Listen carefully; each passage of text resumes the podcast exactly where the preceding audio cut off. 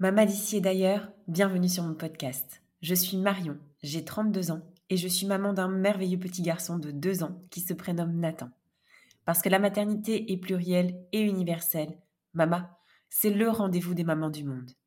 Ici, on ouvre son regard sur la maternité, sa maternité. On tend à faire connaître cette vision de la maternité à la fois avant-gardiste tout autant qu'ancestrale. On se donne la liberté de penser sa maternité autrement, différemment.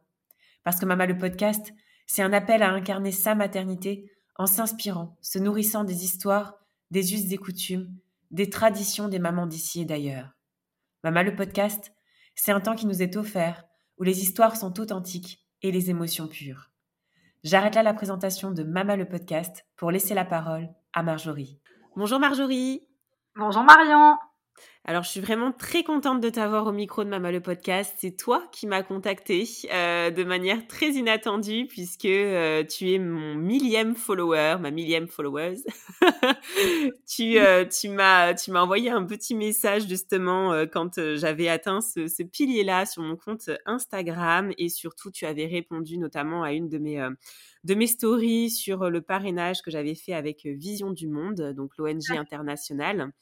Et, euh, et, puis voilà, petit à petit, on a appris un petit peu à se découvrir et il était évident que, euh, que je devais euh, t'inviter au micro de Mama le podcast pour que tu nous parles un petit peu de, de ta maternité, de ce que tu fais au quotidien aussi pour accompagner les mamans, les jeunes mamans, les futures mamans et, et ainsi et aussi les parents dans cette nouvelle aventure. Et puis nous parler aussi davantage sur, sur ton, euh, ton parrainage aussi, le parrainage de deux enfants que tu as, que tu as fait euh, au sein de Vision du Monde. Donc, je m'arrête là euh, de parler. Je vais te laisser dans un premier temps bah, te présenter, nous dire un petit peu qui tu es, ta vie de petite famille. D'accord. Bah, écoute, Marion, déjà, merci pour, pour ton invitation. C'est vrai que quand je suis passée sur ton compte et que j'ai vu 999 abonnés, je me suis dit, c'est un palier beaucoup trop important pour juste passer, regarder son contenu et partir. Donc euh, j'ai regardé quand même ton contenu pour pas m'abonner à des comptes, euh, tu sais, un peu euh, de façon aléatoire. Et ça m'a vraiment beaucoup parlé. Et du coup, c'était pour moi une évidence de, de m'abonner et de te faire un petit coucou. du coup, un message privé en me disant coucou, ça y est, t'as 1000 abonnés, félicitations, c'est un cap super important. Et, et, je me suis surtout sentie alignée avec beaucoup des, de, de, valeurs que tu prônais sur ton compte, ben, notamment parler des, des, mamans à travers le monde. Oui. Apporter différentes euh, d'explications sur la maternité parce qu'il n'y a pas une seule maternité. Il y a plein de façons d'être maman et je pense que c'est bien de le, de le rappeler pour dire aux mamans mm. n'ayez pas l'impression que vous devez rentrer dans une case pour être une bonne maman. Euh, il y a plein de bonnes façons d'être une mère. Mm. Et je trouve que c'est vraiment ce qui, ce qui se ressent sur, euh, sur ton compte. Mm. Et euh, évidemment, quand j'ai vu Vision du Monde, alors là, je me suis dit, c'est la totale. on est vraiment aligné sur beaucoup de choses. C'est ça. Et, c'est pour ça que, que j'ai vraiment accroché avec ton compte. Donc, moi, j'ai 34 ans, j'ai deux filles. Une fille de 6 ans qui s'appelle Nala et une mmh. fille qui aura 2 ans au mois de mai qui s'appelle Alicia. Je vis à Grenoble depuis 3 ans, mais je suis un pur produit made in Côte d'Azur. je vis entourée de montagnes, à mon grand désespoir, parce que je ah, suis une fille de la mer, de, du soleil, de la plage, etc. Mais on s'y fait. Euh, je suis avec mon mari et mes filles, et c'est vraiment le plus important. Oui. Euh, mon mari est d'origine congolaise, et ça fait mmh. vraiment partie de, de, notre vie. Nos filles sont mmh. métisses, et on a vraiment à cœur de, de leur partager euh, cette culture-là, que ce soit au niveau de la cuisine, de la musique, de la langue. Mmh. Alors, je ne parle pas le lingala, je comprends quelques mots. Et, euh, parents le parlent, très bien, mon mari le parle très bien, ma belle-mère cuisine divinement bien euh, j'imagine. Les plats typiques congolais. Et du coup, j'ai vraiment à cœur de, faire perdurer ça parce que aujourd'hui, mes filles sont métisses. Je ne sais pas de quoi leur avenir est fait, si elles se marieront avec des, Africains, des Européens, des Asiatiques, je ne sais pas. les attends pour le futur. Et, et je me dis que c'est aussi à nous de, de, faire en sorte que ça perdure déjà chez elles pour mm. qu'elles n'oublient pas leurs racines et qu'en fait ça ne se perde pas au fil, Tout à fait. Au, fil des, années. Ouais. voilà, on vit en France, on vit à la française, on vit à l'heure française, mais on est quand même imprégné aussi de. Baigné, ouais. Mmh.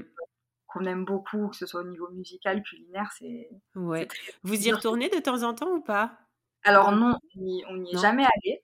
mon mari est en France quand il avait 6 ans. D'accord. Et depuis, il n'y est, jamais retourné, mais c'est vrai que c'est un, endroit qui a l'air incroyable. Mais on regarde des reportages dessus. ouais. Mmh. Et, et, comme je te dis, même si on n'y va pas, on, en parle. On en parle. et puis, c'est quand même une culture qui est assez joyeuse. Il y a beaucoup oui. de. Mmh. Le, le, Congo, c'est il y a beaucoup de musique, beaucoup de danse. C'est mmh. assez jovial, donc c'est facile d'être imprégné par ces bonnes ondes qui se dégagent de cette culture-là. Ouais, ouais, c'est une richesse en plus supplémentaire pour vos, pour vos petites. Ouais, ouais, ouais, totalement. Alors, Alicia est encore un peu petite pour comprendre. Mais Nala, on a passé une période avec elle qui était assez compliquée, où elle était dans le rejet de ses cheveux, de sa couleur de peau, parce qu'elle se sentait un peu à part. Elle ne mmh. comprenait pas pourquoi la Reine des Neiges avait des cheveux super longs et mmh. tressés, et qu'elle, ses cheveux, pour la mmh. cité, restaient en l'air. On lui expliquait qu'en fait, ses cheveux étaient une vraie richesse, et et, qu'ils étaient le, symbole apparent de, mm. sa culture, de qui elle est, de, mm. ce métissage qui est, qui est en elle. Ouais. Et qu'en en fait, elle n'a pas à choisir entre être blanche ou noire, elle est métisse, et que les deux cultures font partie d'elle, le métissage fait partie d'elle. Et, euh, et, heureusement, de plus en plus, ça se, ça se démocratise quand même. Oui, oui, oui. filles qui, euh, qui sont pro euh, cheveux naturels, des Alicia Eliès, Tina Kunake. Il y a énormément de personnes qui, qui, qui prône maintenant la beauté de, de, de la. Oui, on tend vers ça, oui. Mmh, mmh. Exactement. Et du coup, ça, ça aide beaucoup parce que c'est vrai qu'au final, pour, euh, pour les petites filles de son âge, il y a très peu de représentation au final. Euh, oui. Euh, sur l'identification, notamment à travers les dessins animés et tout, c'est vrai, tout, à fait, ouais. Donc, elle, elle, se retrouve un peu dans des dessins animés type Ada Twist ou Karma sur Netflix où ça lui parle un peu, mais ça reste encore vraiment minoritaire. Minoritaire, ouais. Et, et c'est pour ça qu'on fait on a fait, maintenant ça va beaucoup mieux, mais on a fait un gros travail avec elle en lui disant, mais tu sais, tes cheveux sont magnifiques. Et crois-moi, pour l'instant, je que c'est un fardeau parce que de, longues heures de coiffage, de tressage, mmh. de, mmh. soins, etc. Mais quand tu seras adolescente ou euh, femme, euh, tu seras fière de ces cheveux qui, ça. Qui, mmh. seront, euh, qui feront partie intégrante de ton identité. Donc, Ouais, ouais. Mais c'est déjà merveilleux la façon dont vous l'accompagnez justement dans cette acceptation. c'est déjà superbe. Ah, pour nous, c'était vraiment important de pas de lui dire en gros tu n'es pas comme les autres, mais en fait tu es toi, tu es mmh. unique. Et tu sais peut-être qu'en Afrique personne ne te regarderait parce qu'au final tu mmh. serais en, en, majorité et pas forcément. Exactement.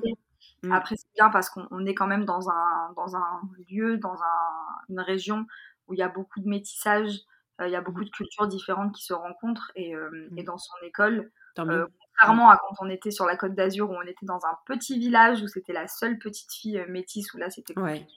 Là, mm. dans son école, il y a, y a, beaucoup de, de, de cultures et d'origines différentes et, et, elle se sent moins euh, un peu, tu sais, isolée ou euh, remarquée. Tout à fait. Elle mm, se mm, fond dans la masse et, Tant mieux. ça lui pose moins de problème, mais au contraire, maintenant, elle est en demande est-ce que je peux garder mes cheveux détachés? Est-ce qu'on peut faire des coiffures? Elle commence un peu à jouer de ça, justement, l'autre jour, elle m'a dit, maman, quand, quand je serai grande et que je vivrai plus avec toi, il faudra que tu me fasses un, un papier où tu m'expliques comment prendre soin de Et du coup, j'ai trouvé ça super mignon. Je lui ai dit, bon, déjà, avant de faire de la maison, euh, il y a encore Il y a encore un peu de temps. Euh, mais elle commence à s'y intéresser et à avoir envie, en tout cas, de, d'en prendre soin. Donc, euh, donc c'est super. c'est magique, ouais, ouais. Bon, en tout cas, on a bien compris que vous baignez dans une, dans une belle double culture, euh, une belle richesse. Euh, pour le coup, sur, sur, euh, sur ta maternité, si on commence à parler un petit peu de ta, de ta tes grossesses, parce que tu as deux enfants, tes grossesses, tes accouchements et, tes postpartum, on en parlera dans un second temps. Est-ce qu'il y a des moments clés, phares qui t'ont marqué J'imagine que les deux se sont passés bien évidemment différemment. Mais, euh, mais voilà, est-ce qu'il y en a une qui a été un petit peu plus sereine que l'autre? Alors, ma deuxième grossesse a été beaucoup plus sereine que l'autre. quand euh, quand j'étais enceinte de Nala, j'ai passé une très bonne grossesse sur le plan médical. Tout allait bien, mes examens médicaux allaient bien, mon enfant grossissait bien, les échographies étaient toujours bonnes rien n'a jamais été matière à inquiétude ou, stress durant cette grossesse. Et, et, du coup, je, ne réalisais pas forcément, et ça j'ai compris plus tard, que je suivais un peu aveuglément le, corps médical. Mm. Euh, je me posais pas de questions, ni sur le déroulé de ma grossesse, mm. ni sur l'accouchement lui-même, et encore moins sur le postpartum. Mm. Pour moi, j'étais enceinte, c'était super. J'étais suivie par des médecins, des gynécologues, des euh, biologistes au laboratoire, des sages-femmes, et, tout se passait bien. Donc, euh, il y avait une vague et je surfais dessus sans trop me poser de, de, questions. Et je pense que c'est un peu aussi la faute au, aux représentations de la grossesse et de l'accouchement qu'on voit euh, dans l'idéal, les, mmh, dans les mmh, séries, où euh, on, nous montre toujours que au final euh, la grossesse, ben, ça se passe bien, que tout va bien, mais que par contre l'accouchement, c'est on, le subit en fait en quelque sorte. Forcément douloureux, on perd la poche des os en plein milieu de l'hôpital, très caricaturé. C'est ça, ouais moi, je m'imaginais vivre ça. Je me suis dit, pas de la poche des os. Ce sera le signe qu'il faut que j'aille à l'hôpital. c'est ça. Je vais arriver à l'hôpital et euh, tout va bien se passer. Euh, je vais pleurer parce que c'est normal. Je vais euh, parce que c'est normal, etc., mmh. Ouais, ouais. Le schéma un peu mécanique qu'on se fait. Exactement, mmh. exactement. Mmh. Et en fait, j'ai eu un accouchement qui, sur le plan médical, s'est très bien déroulé.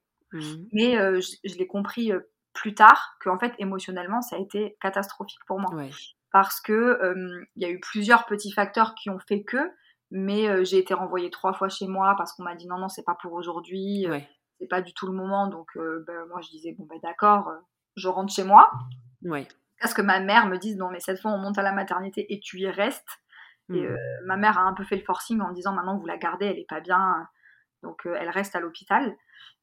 ensuite, il n'y avait plus de salle de travail disponible, donc je suis restée de 1h du matin à 9h moins le quart euh, du matin sur un, une table d'examen en fait qui s'arrête au genou. Il n'y avait plus aucun endroit où faire mon travail. Ouais. Mmh.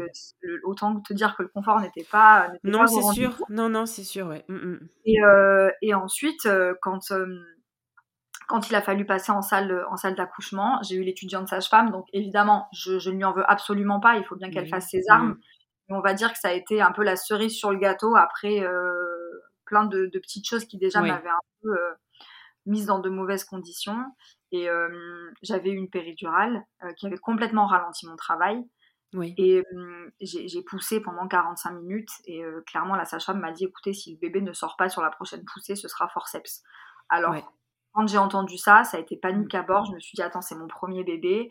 Forceps je, je, ne sais même pas à quoi ça ressemble. Donc j'imagine euh, des, grosses spatules avec lesquelles on va venir appuyer sur la tête de mon bébé. Et là, dans ma tête, c'est, je me dis, c'est mmh. inenvisageable, inenvisageable. Mmh. Je pousse de toutes mes forces. Et puis euh, ma fille euh, naît en très bonne santé, un très bon poids, une très bonne taille. On me dit félicitations, tout, tout, tout s'est bien passé, vous mmh. avez un super bébé en bonne santé, etc. Et puis en fait là, c'est le vide. C'est-à-dire que j'accouche, et, je me retrouve en fait avec un, enfant dans les bras en me mmh. disant mais qu'est-ce qui vient de se passer? En fait, je viens de donner la vie, mais j'ai pas vraiment l'impression que, je viens de donner la vie. Mais j'avais l'impression de pas être légitime à exprimer ça parce qu'en fait, médicalement, tout s'était bien passé. Tout s'était bien passé. C'est ça. Le, gynécologue m'a dit mais c'est super, vous avez fait un super travail. Mmh. La sage-femme m'a dit mais c'est génial. Et, au final, je me disais que c'était peut-être la norme des, heures et des heures mmh. de travail, 45 minutes poussées j'avais l'impression que c'était la norme et du coup j'ai un peu bafoué tu vois tout ce que j'ai pu ressentir à, ce moment-là. Et, puis surtout euh tu te sentais pas légitime à, pouvoir justement euh, dire ou, évoquer n'importe quel ressenti parce que tout s'était bien passé c'est ça?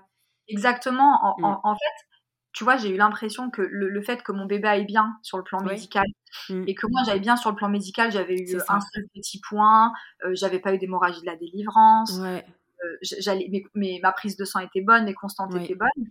Mais du coup, réjouissez-vous, vous avez eu un bébé, c'est ça. Mmh. Et, je me sentais vraiment illégitime à dire, je, comprends pas trop en fait tout ce qui vient de se passer. Mmh. Je, suis épuisée parce que j'avais des contractions depuis 11h du matin la veille et j'ai accouché à 9h36 du matin le, mmh. lendemain. Le lendemain, ouais. Et, et puis je me suis dit, mais en fait, c'est très compliqué. Et à ce moment-là, j'avais vraiment aucune ressource. C'est-à-dire mmh. que dans tout mon parcours de grossesse, on ne m'avait jamais expliqué les, ressources possibles, euh, les possibilités d'accoucher sans péridurale, mmh. euh, que j'allais être confrontée au baby blues. Euh, j'avais fait un cours de préparation sur l'allaitement où je m'étais dit c'est génial, ça va être merveilleux. Et puis confronté à l'allaitement, euh, je me suis dit mais j'ai l'impression en fait d'être dans un pays où on parle pas la même langue, je comprends rien de ce qu'on dit, de ce que je dois faire. Les équipes du matin me disaient faites, comme si les équipes du soir me disaient mettez des bouts Les mm. équipes de la nuit me disaient vous savez si vous êtes fatigué vous pouvez quand même lui donner le biberon. Mm. Entre temps ma mère qui a 30 euh, ans de crèche à son actif euh, mm. et qui est formée au portage etc.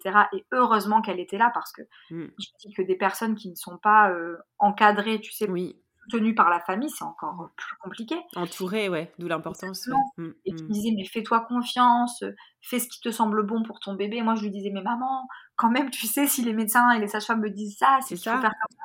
En fait, mm.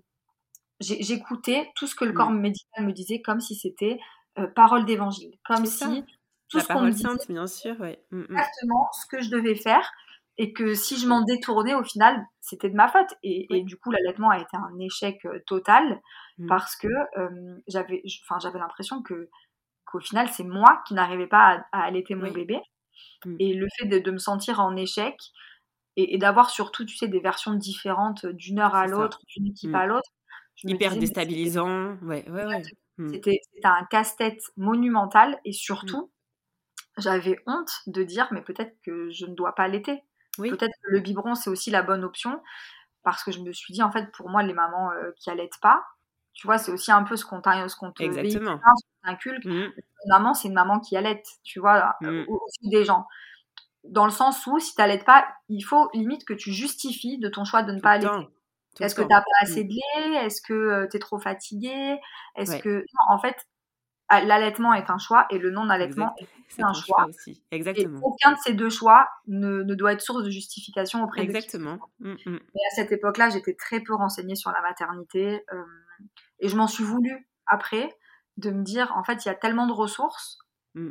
de ne pas être allée à leur recherche, de ne pas avoir creusé et en même temps, il y a cette espèce de syndrome un peu de, de la blouse blanche, euh, dans le sens où tu me dis quand ça vient du corps médical, quand ça vient d'une personne qui représente un peu le savoir, que ce soit le corps médical ou demain peut-être un avocat ou un professeur ou autre, tu, quand ça vient d'une personne qui détient le savoir, tu te dis qu'au final, si elle te le dit, c'est que c'est comme ça que ça doit se passer.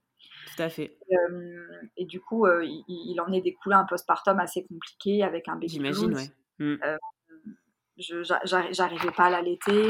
Je recevais euh, des, tonnes de visites improvisées à la maternité, euh, chose que je vivais très mal parce que c'était mon mmh. premier enfant. J'étais fatiguée, j'avais des mmh. douleurs partout parce que j'avais poussé quand même 45 minutes. Oui. Donc j'avais très très mal de, dans tout mon corps, dans ma poitrine, mmh. euh, par voix basse, tout était douloureux. Mm. Euh, et il y avait des personnes qui se présentaient sous prétexte que c'est euh, la copine, tu sais, des gens avec qui, voilà. Mais... Bah non, pardon, je me permets de le dire, mais effectivement, vu l'état d'épuisement, c'est pas pour la personne, mais c'est pour toi, quoi. Parce que là, ton corps, t'as qu'une envie, enfin moi j'avais qu'une envie, c'était de vivre sous la douche, en fait, tellement j'avais mal de partout. Être allongée, j'avais mal, être assise, j'avais mal. J'avais mm. qu'une envie, c'était de me mettre euh, un peu en position fétale et de laisser couler l'eau sur moi pour, ouais m'apaiser et me sentir mieux. Et, euh, et, du coup, voilà, ça a été, ça a été assez compliqué. Et puis, j'ai eu donc un baby blues où euh, j'avais carrément des phobies d'impulsion.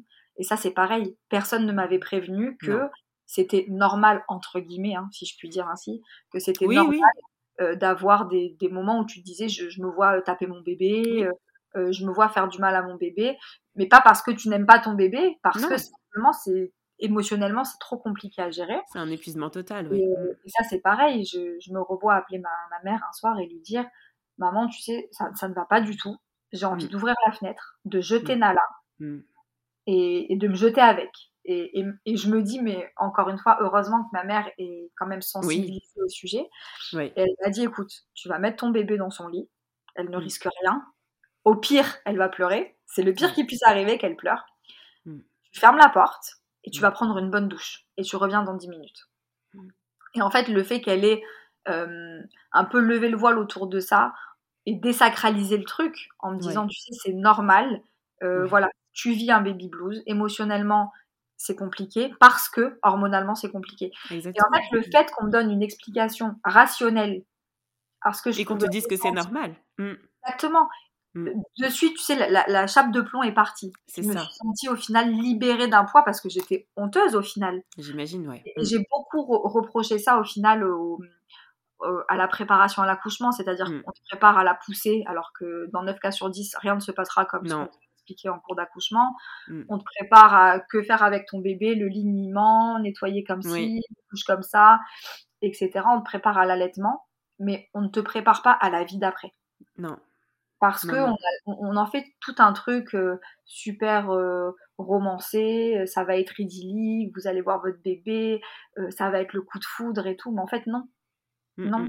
Et, et c'est très culpabilisant pour les mamans qui ne ressentent pas le coup de foudre, qui C'est ça. il y en a beaucoup. qui qui ont l'impression, moi je disais à ma mère, j'ai l'impression d'être la nounou de mon bébé. Ouais. Parce que Mm, je dis je vais avoir un bébé, c'est génial, mais les premiers temps, la réalité c'est que oui, c'est génial, mais c'est aussi beaucoup de, de soins envers ton enfant seulement, c'est-à-dire le Mm. nourrir, lui changer la Mm. couche, le laver, le vêtir, Mm. et au final très peu de retour parce qu'il n'y a pas encore d'interaction. Bien sûr. Et ça aussi c'est quelque chose que j'ai vécu de, de façon difficile, mais encore une fois, quand on parle, on te dit mais tu sais c'est génial, t'es maman, il y a des femmes qui n'ont pas cette chance, et du coup tu te dis bon. Il n'y a pas l'écoute que dont, dont j'ai Oui, besoin en face, Tu donc t'autorises j'abandonne plus à parler. Mm, mm. Tu t'autorises plus à parler. Et puis, encore une fois, ça demande à se justifier aussi par derrière. Donc, c'est, euh, ça ferme un peu la porte aussi de, de, de, de ces femmes et de ces mamans pour libérer euh, la parole. Mais heureusement que tu as eu ta maman qui était à côté aussi et que tu as eu cette écoute et cette Totalement. oreille. Ouais. Mm, mm. heureusement que, que j'étais bien entourée. Et je me souviens d'ailleurs avoir dit à ma maman, mais si c'est une jeune femme qui, euh, qui est enceinte, qui vient d'accoucher, pour peu que ce soit, tu sais, un, un couple où il y a un peu de violence ou pas beaucoup de Oui, soutien, ou une grossesse non c'est désirée, comme ça. Hein. C'est comme ça que une ça jeune fille Ouais. qui soit pas soutenue par sa famille ou autre, tu sais qu'il y a un contexte un peu euh, autour Ouais. qui soit fragile. Euh, j'ai dit à ma maman, mais je, je peux comprendre qu'il y, ait- qu'il y ait des femmes qui, qui- qui arrivent au burn-out maternel, en fait, parce Mm. que c'est tellement compliqué à gérer. Si Ouais. t'es pas soutenu, encadré Mm. et écouté, euh, ça peut très vite devenir compliqué. Totalement, totalement. Mais c'est comme ça en général. Après, il faut toujours, et bien évidemment, qu'il y a un contexte fragile, mais l'isolement, euh, l'isolement détruit énormément quand on est en, en- en période de postpartum, post-accouchement. Effectivement, Tout à fait. totalement. Et pour le coup, ta deuxième grossesse, alors, Alors, euh, entre mes deux filles, j'ai fait une fausse couche. voilà, d'accord. Donc, je suis tombée enceinte euh, assez rapidement quand on a voulu un enfant avec mon mari, un Ouais. autre enfant. Euh, J'ai enlevé mon stérilet et puis un mois après, j'étais enceinte, donc on était Ouais. super contents. Très rapidement, vite, c'est génial, etc. Euh, et puis vient, tu sais, l'échographie de datation. Donc, Oui. on va ensemble chez la sage-femme pour faire l'échographie. Et là, la sage-femme me dit Bah, écoutez, je vois rien, mais en même temps, vous savez, c'est tellement petit que, Jeune, ouais. hmm. Que c'est difficile, on voit pas toujours, ne vous en faites pas. Ça ne veut rien dire, ne vous stressez Mm. pas. Euh, on, on va refaire un bilan sanguin et puis on va se, se revoir pour une prochaine échographie. Mm. Sauf que euh, mon bilan sanguin, j'avais déjà fait un, un premier euh, taux de bêta-HCG qui était quand même assez élevé. Et Ouais. mon deuxième taux, en fait, était descendu, avait descendu, était à 476 au lieu de un peu plus de Ouais. 1000. Hmm. Du coup, j'ai appelé ma sage-femme et je lui ai dit qu'est-ce que ça, qu'est-ce que ça veut dire en fait, qu'est-ce Mhm. qui se passe? Et elle m'a dit, euh, elle m'a dit vous, vous êtes, en train de faire une fausse couche, euh, mais en gros, on va être avec vous, on va vous accompagner. Hmm. Et, et quand j'ai entendu ça, euh, ça a été super compliqué pour moi parce qu'en fait, j'avais l'impression que ça n'arrivait qu'aux autres. C'est pareil, la fausse couche, c'est un peu, tu sais, on te dit c'est une femme sur quatre. Ouais. Alors d'un côté, on le banalise parce qu'en fait, ça arrive à tellement de femmes que bon, on connaît tous une tellement. fausse couche, donc euh, c'est Mm. bon, on va pas s'apitoyer sur ton sort. Ouais. D'un autre côté, euh, on ne sait pas for- euh, forcément comment accompagner les, les femmes qui vivent ça, tu vois. Du tout. Pas du Et, tout. Hmm. et- et ce qui a été très compliqué, c'est que j'ai su que j'allais faire ma fausse couche, mais je n'avais pas encore fait ma fausse couche. Et oui. C'est-à-dire Hmm, que je savais qu'elle allait arriver, Mm. mais dans mon corps, il ne Ouais. encore rien passé concrètement. Ouais. Et quand j'ai su que j'allais faire une fausse couche, j'avais qu'une envie, c'était que j'expulse ce qui était en moi. Je disais à mon mari, c'était affreux, je voulais me débarrasser de tout ce qui me raccrochait à cette grossesse qui, qui n'évoluait pas, Oui. parce que c'était... J'avais envie de passer à autre chose en fait. Hmm, Et le fait sûr. de ne pas avoir encore fait ma fausse couche, c'était très compliqué émotionnellement, Hmm. parce que je me, je me disais, mais en fait c'est encore là, mais c'est plus vraiment là, mais qu'est-ce qui se passe? Enfin, c'était... Ouais. C'est affreux. Mmh. Cette période-là est affreuse, oui, effectivement. C'était très, très dur à vivre. Mmh, et pareil, alors quand j'en ai parlé dans, dans, mon cercle proche, je pense que c'était beaucoup de maladresse et pas du tout de la malveillance. Oui. Mais mmh. j'entendais des phrases du style Ah, mais tu sais, tu as déjà un enfant, mmh. et puis vous êtes jeune, vous allez pouvoir en avoir d'autres. Et puis, tu sais, ça arrive quand même à beaucoup plus de femmes qu'on ne croit. Ou alors, il vaut mieux maintenant que plus tard. Ou il vaut mieux ça qu'un bébé en mauvaise santé. Et en fait, toutes ces phrases, quand je les, je les recevais, Ouais. Je, je, les recevais, mais comme si on me tirait dessus à balle, à balle mais Complètement, complètement. Mais écoute, moi, je, je, oui, complètement. J'ai vécu aussi euh, quatre grossesses qui se sont interrompues euh, naturellement, et, c'est exactement les mêmes phrases que j'ai entendues pour chacune d'entre elles. Et effectivement, tu mets le doigt sur quelque chose. Oui, ce sont des maladresses, mais tu les prends comme des balles en plein cœur, quoi. C'est, euh, c'est, c'est ça rajoute encore plus de peine à celle que tu as, même si on peut dire les pauvres, c'est maladroit, c'est si, mais en même temps, effectivement, il y a un tel tabou et on minimise tellement les fausses couches, comme tu viens de le dire, en disant que ça arrive, ça arrive de plus en plus, c'est pas grave, ça arrive trop tôt. Il y en a qui disent que ce n'est pas un enfant, que c'est pas encore un mmh. bébé, tout ça, tout ça. Donc effectivement, ça réduit énormément l'impact que ça a sur, sur nous en tant que maman. Ah, mais tout à fait. Et, j'ai trouvé que c'était euh, c'était tellement dur parce que du coup, j'avais l'impression que ma douleur n'était absolument pas légitime et que en fait, il fallait pas que je sois triste de ce que j'étais en train de mmh. vivre parce que il valait mieux maintenant que plus tard, parce que j'avais déjà un enfant. Mmh. Et, en fait, c'était pour moi d'une violence atroce. Et, et c'est au moment où ma fausse couche est arrivée et que du coup, j'ai passé une nuit à avoir des contractions euh, terribles. Ah oui, ouais. T'as pris le psychothèque T'as pris par médicament En fait, j'ai rien pris du tout. Expulsion naturelle, d'accord. Tout seul. En fait, quand, quand on a su que, que j'allais faire une fausse couche, la sage-femme m'avait donné un délai. Elle m'a dit on va attendre quelques jours. Oui, c'est ça. Si, mmh. le, corps expulse naturellement. Oui, c'est ça. Si ça ne se fait pas, à ce moment-là, on, aura recours à un médicament. D'accord. Mais en fait, ça a duré peut-être trois jours. oui, c'est ça. Attente, mais, mais c'était trois jours qui étaient très longs. Affreux, oui. Euh, et, euh, et c'est bizarre parce que le, le, matin, avant même que je sache que je faisais une fausse couche, quand je me suis réveillée, le matin, j'ai dit à mon mari, c'est bizarre, j'ai l'impression de plus être enceinte. Mmh. Et il m'a dit, mais pourquoi tu dis ça? Qu'est-ce que tu racontes? J'ai dit, je, je sais pas, il y, a y a quelque chose qui a changé mmh. dans mon corps. Et c'est ça euh, qui, euh, euh, au moment de. Le jour où j'ai été faire le bilan sanguin aussi, je, savais en fait déjà, mais je peux pas expliquer ce qui se mmh. passait en moi, mais à cette espèce de pressentiment d'intuition. Et, en fait, quand j'ai fait ma fausse couche, ça a été tellement des douleurs physiques et, des douleurs de contraction qui m'ont rappelé mm. ma, première grossesse. C'est ça, c'est le moment en fait où je me suis autorisée à avoir mal émotionnellement. Mm. Parce que je me suis dit, en fait, si tu as mal physiquement, c'est que ça existe. Même si les gens essayent de le faire taire autour, de, de, minimiser parce qu'ils savent pas trop comment te prendre, parce qu'ils savent pas quoi te dire, ou parce que pour eux, comme tu dis, c'est clairement quelque chose de banal tellement c'est mm. fréquent je m'étais vraiment plus autorisée à ressentir de douleur, j'essayais de m'en détacher, mais quand même au fond de moi, ça, ça minait mon moral. Mm. Mais le moment où j'ai ressenti ces douleurs physiques, où j'ai perdu beaucoup de sang, etc., etc., je me suis dit, mais en fait, si ton corps a mal, mm. pourquoi est-ce que tu empêches ton esprit et ton cœur d'avoir mal? En fait, autorise pas cette douleur. Mm. Euh, parce qu'elle sera nécessaire à faire ton, ton, deuil, à passer à autre Ah oui, il faut qu'elle sorte, c'est évident. Ce sera une étape nécessaire.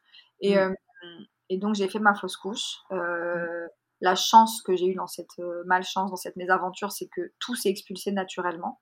Et que deux semaines après, je retombais enceinte. Oh, c'est merveilleux. c'est merveilleux c'est malheur, effectivement. Ouais, ouais. Ça a vraiment été un très très beau cadeau de la vie. Ouais. Ça a mmh. été quelque chose qui nous a permis d'avoir un peu de baume au cœur avec mon mari. Mais tu vois, durant. aussi, ouais. Mmh. On en parlait quand même avec beaucoup de pudeur. Il voyait que j'étais mal. Il était là pour moi, mais on n'abordait pas trop le sujet. Et c'est que plusieurs mois après où on, en a parlé, ma grossesse était déjà bien avancée. Et, euh, et je lui dis quand même, t'imagines, on a fait un sacré chemin. Il y a quelques mois, on, pleurait euh, mm. une grossesse qui n'aboutissait pas. Et aujourd'hui, on est là, mm. le, bébé euh, évolue bien, la grossesse se passe bien. Et, et en fait, ce jour-là, il m'a fait comprendre qu'en fait, pour lui, ça avait été très difficile aussi. Ouais mais qu'il me voyait tellement mal qu'en fait, il voulait pas rajouter de peine à ma peine. Mmh, mmh, mmh. Euh, c'est dur hein, pour eux aussi. Hein. Très très dur. C'était très très dur. En fait, le fait qu'on en parle ce jour-là, ça a été pour moi libérateur parce que je me suis dit en fait, c'est bizarre, hein, mais le fait que lui aussi il ait eu mal, ça a rendu encore plus légitime ce qui venait de se passer. Et oui. Et ça m'a donné encore plus envie d'en parler autour de moi et de dire aux femmes, ok, vous faites peut-être une fausse couche, mmh. vous êtes peut-être une femme sur quatre, mais vous êtes déjà une femme de trop. Donc n'ayez pas peur d'en parler, n'ayez pas peur de dire que vous avez mal. Euh, vous, vous, serez entendu, vous serez entendu, et c'est pour ça que j'ai écrit un, un, article sur mon, mon blog justement, oui. où je parle de, de, ma fausse couche, de ce que j'ai pu ressentir, de, des émotions que j'ai traversées. J'ai reçu à ce moment-là beaucoup de messages de personnes que je connaissais euh, du lycée ou de mon, mon, ancienne vie professionnelle qui me disaient, tu sais, moi aussi j'ai vécu ça. Et alors je n'en avais aucune idée parce que justement on n'en parle pas, mmh. c'est encore très tabou. Donc, euh, donc voilà, mais ça a été une épreuve quand même euh, qui m'a permis d'apprendre et, euh, et, aussi de, de, prendre du recul sur certaines choses. Oui, c'est sûr. avec plus de, tu sais, des fois moins de prise de tête en me disant, bon, mmh. bah, il y a peut-être beaucoup de femmes qui traversent des épreuves en silence. Mmh. Donc prenons la vie avec plus de gratitude quand il nous arrive des jolies choses. Oui, c'est sûr. Et pour le coup, donc cette grossesse, cette deuxième grossesse, étant donné qu'elle est rapprochée avec ce, cette fausse couche, comment tu l'as vécue? Alors, cette deuxième grossesse, ça a été un grand moment de joie quand on a su qu'on allait avoir un, enfant, un mmh. autre enfant. Euh, c'était vraiment, euh, c'était vraiment que du bonheur. Et j'avais vraiment envie, pour le coup, de l'aborder différemment de la première. Euh, j'étais enceinte de 5 mois et, et, je suis tombée un soir sur une vidéo sur, sur Instagram euh, d'une jeune fille qui a couché dans l'eau. Euh, une, euh, espèce de spa gonflable. Et mmh elle avait l'air mais tellement sereine. Tu sais, ça m'a fait penser un peu quand on voit des, des, dauphins qui accouchent dans la mer. Tu sais, ouais, faisait tout seul. Le dauphin continue à nager. C'était limpide. Oui, c'est ça. au fond, tu as, les, reflets du soleil sur la mer qui rendent tout ça tellement paisible. Et quand je l'ai vu accoucher, mais il n'y avait pas une once de douleur sur son visage. Mmh. Vraiment, tout était d'un calme olympien. Et, et, du coup, je me suis dit, mais attends, il faut que je creuse.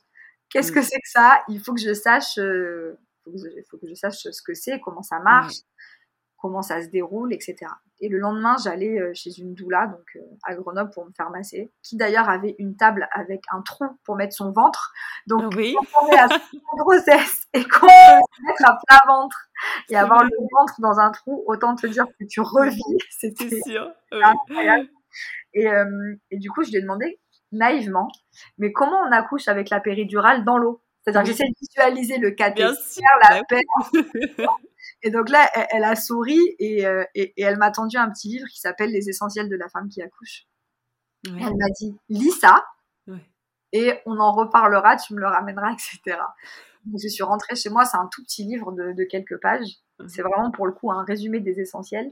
Et, euh, et, en fait, en lisant ce, ce petit livre qui m'a pris peut-être 30 minutes, euh, je me suis dit, mais en fait, j'étais à côté de la plaque, totalement pour ma première grossesse. C'est-à-dire que là, on me parle de sécurité, de lumière basse, de chaleur, mmh. de conditions favorables comme euh, si on souhaitait s'endormir. Tu me dis, attends, moi, j'ai accouché de ma première fille, j'avais je ne sais combien de personnes autour de moi. Oui. J'étais sous, les, sous le feu des projecteurs, oui. euh, j'avais des spots de partout. Ouais. Ouais, et, euh, et, et, en fait, je me suis rendu compte, même si je l'avais déjà mal vécu émotionnellement, mon premier accouchement, je me suis rendu compte que c'était aux antipodes de ce qui était conseillé en fait pour vivre euh, un accouchement qui soit euh, paisible, qui soit euh, mmh, serein, mmh. qui soit facilité en fait par, mmh. par le, le, contexte. Et en fait, ça a été vraiment une révélation. Et je me suis dit, moi aussi, je vais accoucher dans l'eau. Moi aussi, je veux vivre cet accouchement qui a l'air déconnecté du monde, qui avait l'air vraiment magnifique.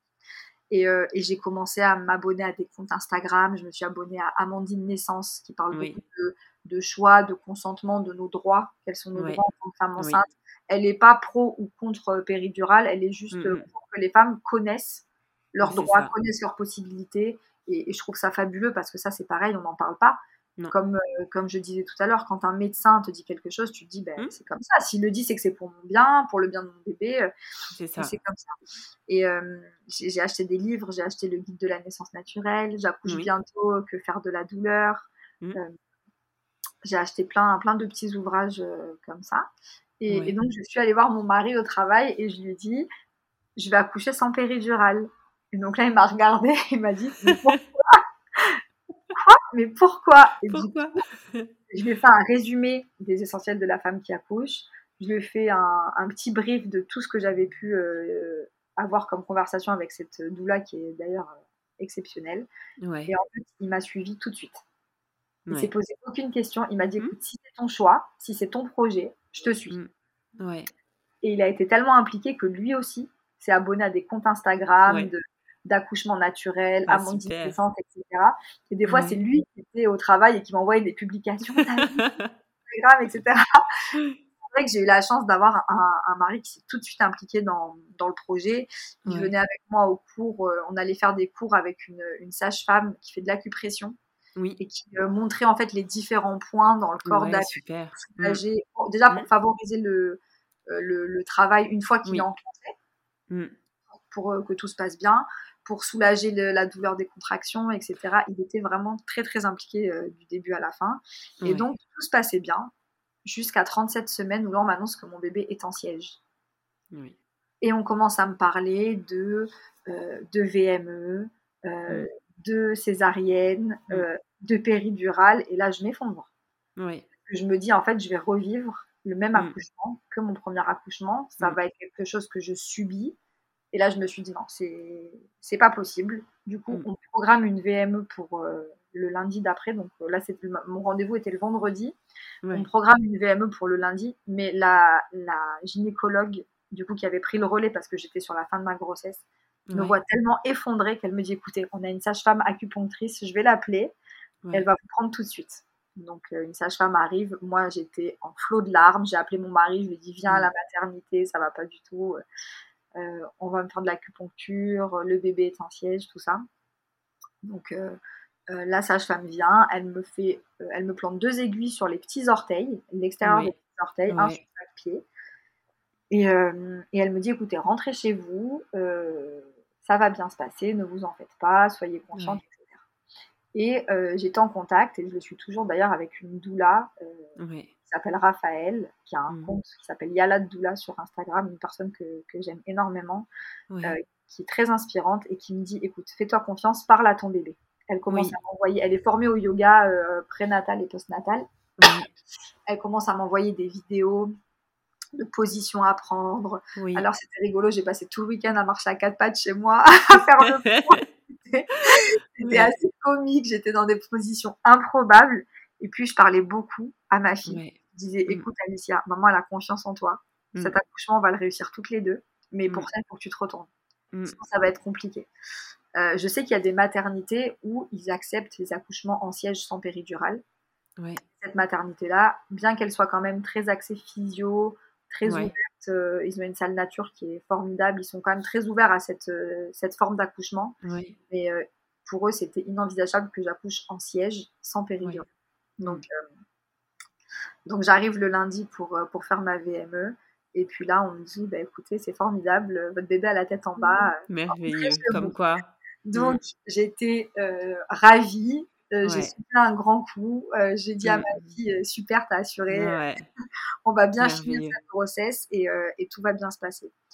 Et, et, puis alors mon accouchement a été incroyable. j'avais préparé un projet de naissance grâce un peu à toutes les lectures que j'avais trouvées. Mm à ce que je voyais sur Instagram et, euh, et aussi euh, avec l'aide de la sage-femme de la maternité que j'avais rencontrée, euh, où je lui avais dit que je voulais vraiment un projet de naissance respecté, mmh. un accouchement qui soit le plus naturel possible. Et, et du coup, je m'étais beaucoup renseignée, j'avais vraiment abordé plein d'aspects. j'avais fait un peu une chronologie pendant le travail, pendant l'accouchement, après l'accouchement. J'avais expliqué que dans les grandes lignes que je voulais qu'on m'appelle par mon prénom. Déjà pour qu'il y ait un peu moins la distance euh, mmh. euh, que j'aurais aimé, si c'était possible, avoir accès à la salle nature si elle était disponible. Mmh. Euh, qu'on puisse avoir des lumières qui soient tamisées, qu'on puisse mettre de la musique, que je puisse boire et manger des petites choses si j'en ressentais le besoin. je voulais le moins d'intervention possible, le moins de toucher vaginaux possible, le moins de, de, de, contact en fait avec le, corps médical possible. Je voulais vraiment être dans ma bulle avec, mmh. avec mon mari. Euh, j'avais toutefois demandé à ce qu'elle se sente libre de guider mon mari dans les, les gestes qu'il pouvait avoir envers moi pour soulager des fois la douleur des contractions. Et j'avais demandé si possible à accoucher dans l'eau, si la salle nature était disponible. Oui. Et que si je ne pouvais pas accoucher dans l'eau, que je puisse quand même accoucher dans la position qui soit pour moi la plus confortable. La plus confortable, la ouais, plus ouais. adaptée et la plus confortable. J'avais demandé un clampage tardif du cordon. Oui. Euh, J'avais demandé à ce que mon bébé soit en peau à peau immédiat et que si ça ne puisse pas se faire avec moi pour des raisons médicales, que ce soit avec mon mari. Oui. À ce qu'elle soit euh, mesurée le lendemain, à ce qu'elle soit lavée plus tard, etc. Et en fait, j'avais mis ce, ce projet de naissance dans, dans ma pochette euh, avec euh, tous mes papiers d'identité, Ouais. c'est tout ce que tu dois fournir, tes dernières analyses, tout ça. Et, et quand je suis arrivée à la maternité, j'étais dilatée à, à 4 cm. On venait de déposer la grande chez sa petite copine de classe. euh, gentiment accepté de la garder parce qu'on n'a aucune famille ici sur Grenoble. Donc, Autour, ouais. Mhm. compliqué en termes, en termes d'organisation. C'était un peu le stress. Ouais. Et donc, euh, j'arrive à 1h du matin, elle me pose le monitoring et elle me dit écoutez, euh, vous êtes à 4, est-ce que vous voulez la salle de nature? Ouais. Et là, je me suis dit, mais c'est génial. En fait, tout se combine super bien. Euh, je vais avoir la salle nature, je vais pouvoir mener mon projet à bien. Ouais. J'étais réjouie, en fait, à l'idée d'accoucher euh, dans cette salle. Et là, je Ouais. découvre une salle, mais immense. Je sais pas Ouais. combien de mètres carrés elle faisait, mais elle était immense. Il y avait tout. Il y avait une baignoire, un tabouret d'accouchement, des lianes. Euh, il y avait des, des formes un peu en mouche. Tu sais, comme on, on installe pour les enfants quand ils font la gym à Oui. l'école Mhm. un peu ce style-là. Il y avait une table, il y avait des gros ballons, il y avait une salle de bain. Enfin, c'était, vraiment. Et ce que j'ai apprécié, c'est que quand elle a pris mon dossier, qu'elle m'a installé en salle nature, elle m'a pas dit en fait, ça y est, j'ai lu votre projet de naissance, on va pouvoir le mettre en place. Elle m'a juste dit, euh, Marjorie, tout va bien se passer, ne vous en faites Ouais. pas, je vais baisser les lumières, connectez-vous à l'enceinte. En fait, elle a mis en place tout mon projet Ouais. mais de façon tellement euh, discrète et tellement respectueuse que j'ai vraiment senti qu'elle savait tout ce que j'avais écrit à l'intérieur et qu'elle avait vraiment envie de, de mener à bien ce, ce projet avec C'est moi. ça. Ouais. Et, euh, et là, euh, j'ai passé plusieurs heures avec mon mari dans, dans cette salle de naissance. Euh, on a refait du coup les points de pression qu'on avait vus ensemble Oui. grâce à la sage-femme. J'ai demandé deux fois à ce que la sage-femme vienne parce que je voulais un peu savoir où j'en étais. Oui. Et, euh, et à chaque fois, elle me disait Vous êtes sûre, Marjorie, vous voulez pas trop de, de toucher vaginaux? Est-ce que vous êtes d'accord pour qu'on le fasse? Il y avait vraiment une grande notion de consentement. Ouais. euh, c'est vraiment super appréciable. Et euh, à 3h30 du matin, là, ça devenait trop difficile à gérer. J'avais fait du ballon, j'avais fait, euh, j'avais marché, je m'étais mise à quatre pattes, mon mari m'avait massé le dos, mais ça devenait trop compliqué. Et, euh, et mon mari m'a dit, il m'a dit, tu sais, si tu as envie de crier, vas-y te Ouais. retiens pas. Tu sais, t'as un peu ce. T'es pas encore totalement déconnecté, tu vois. Quand ça. en, ouais. Quand t'es en pleine contraction, euh, contrairement à quand t'es en, en plein accouchement, vraiment, Oui. et quand Mm. t'es en pleine contraction, t'es encore un peu connecté à la partie Oui. Tu maîtrises encore. ouais. Mais j'avais envie de crier, mais je me suis dit, il va me prendre pour un animal.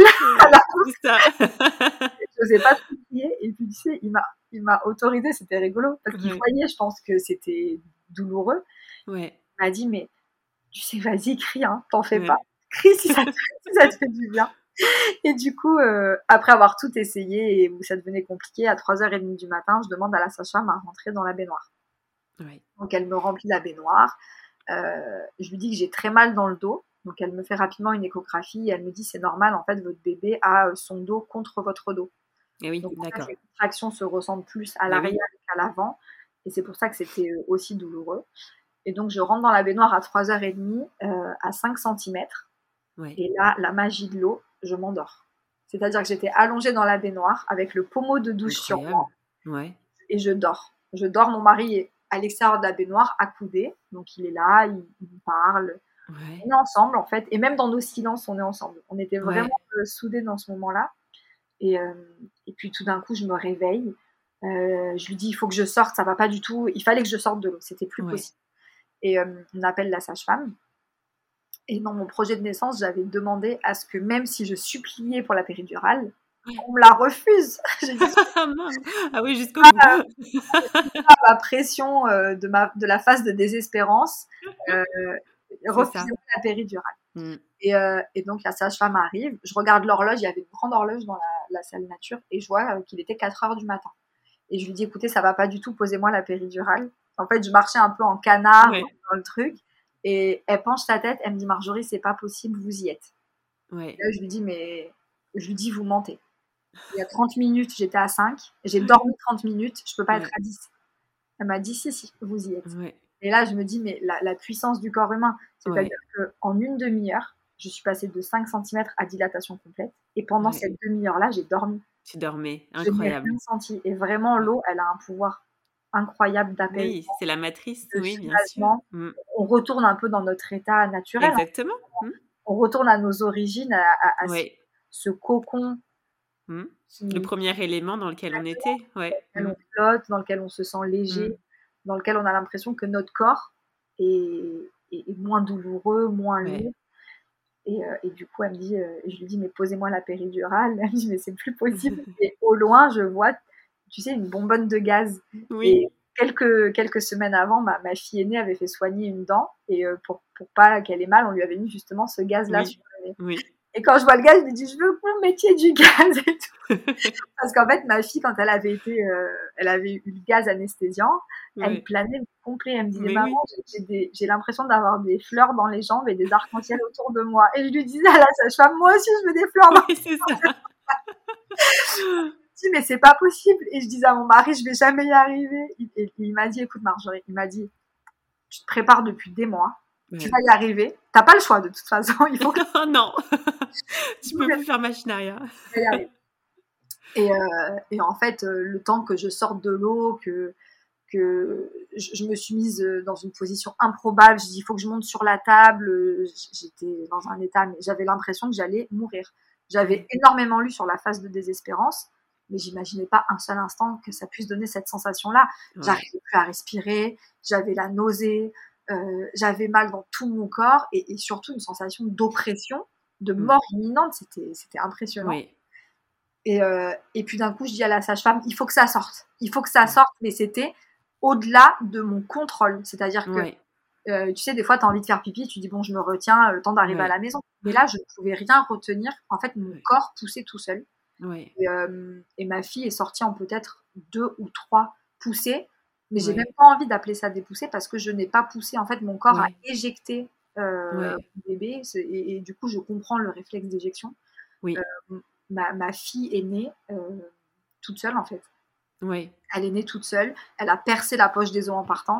Alors, Ouais. autant te dire que le nombre de fois où je me suis vue perdre les os à Zara, euh, dans le milieu de l'hôpital, sur le parking, en mode. Pour maintenant, je n'ai jamais perdu les os, même pour ma première, Ouais. percer la Ouais. poche. Ça aussi, j'avais demandé euh, dans le projet de naissance à ce qu'on ne me perce pas la poche des os pour Ouais. le travail. Je voulais vraiment un accouchement le plus naturel possible. Et, euh, et, et du coup, ma fille, euh, ma fille est née euh, en, en- presque coiffée. Elle a percé la poche des os quand sa tête est passée. Ouais. Et, et tout a été respecté. Le, le- le cordon a été clampé Merveilleux. était tout blanc, une fois qu'il est. elle a été mise en peau à peau, on l'a juste euh, pesée, mais on Ouais. l'a pas du tout mesurée. Et, euh, et même dans la salle d'ac- de- dans la salle d'accouchement, il y avait juste en fait mon mari, moi, la sage-femme et Ouais. l'auxiliaire qui est obligé d'être Oui. là pour euh, voir si le bébé va bien. Mm. Et c'est tout. Et, et comme j'ai dit à mon mari, on en a reparlé quelques jours plus tard, parce que mon mari, il, il m'a dit, euh, t'as tellement crié quand, euh, quand Ouais. Alicia était en train de sortir, mais je me revois crier, mais j'avais l'impression d'être euh, une lionne en pleine savane, Ouais, tu vois, ça. qui voulait euh, Ouais. faire fuir Ouais. l'ennemi.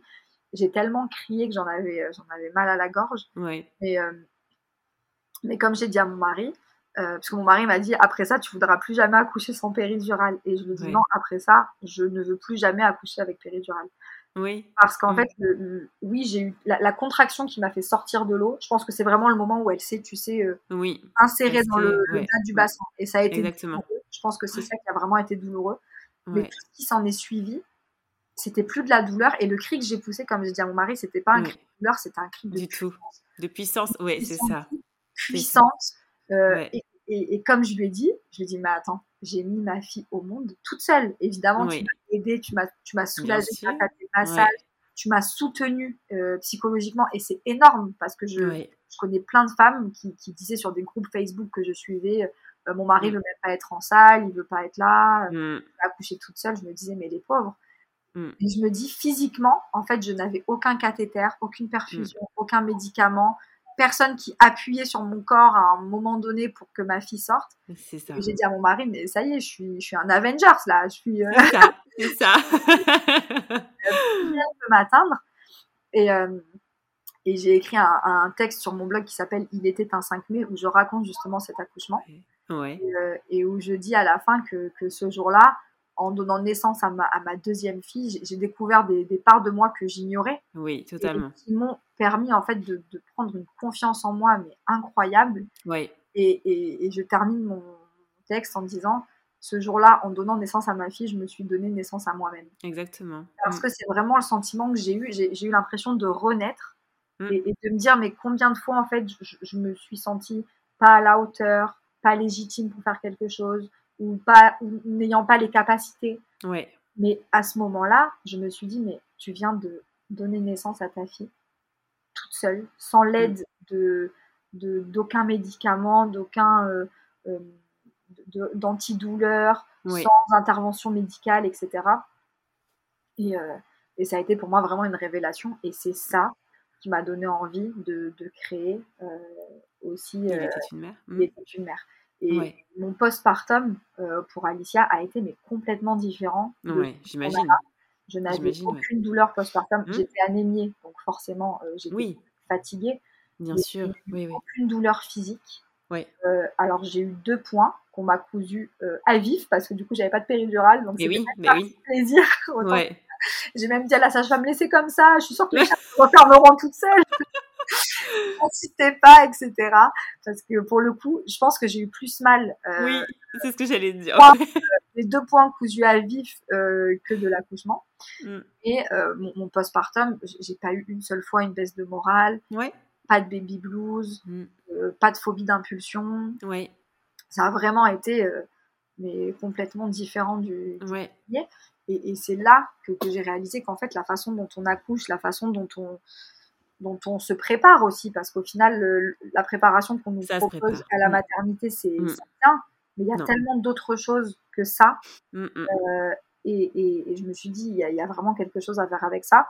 Il était une mère, c'est pas venu tout de suite. J'ai quand même euh, ouais. un peu dans ma tête avant. Euh, avant bah, t'as cheminé, ouais. Mais euh, quand, quand j'ai posté mon, mon texte, euh, il était un 5 mai, ouais. j'ai eu plein de, de, de, messages qui me disaient Waouh, mais vraiment, t'es es, surhumaine, moi je n'arriverai jamais à faire ça, bravo, t'as tout mon respect, etc. Et, et, je disais aux mamans Mais en fait, je n'ai rien de plus que vous. Mmh, c'est ça, on en est toutes capables. Oui, c'est ça, fait. Vous en êtes capable, il faut juste avoir les bonnes informations. Exactement. Euh, mmh. le, le, bon entourage mmh. et mener à bien, enfin, et croire en votre projet en fait. Mener à bien tout, tout, ce qui anime ce projet, savoir pourquoi vous le faites.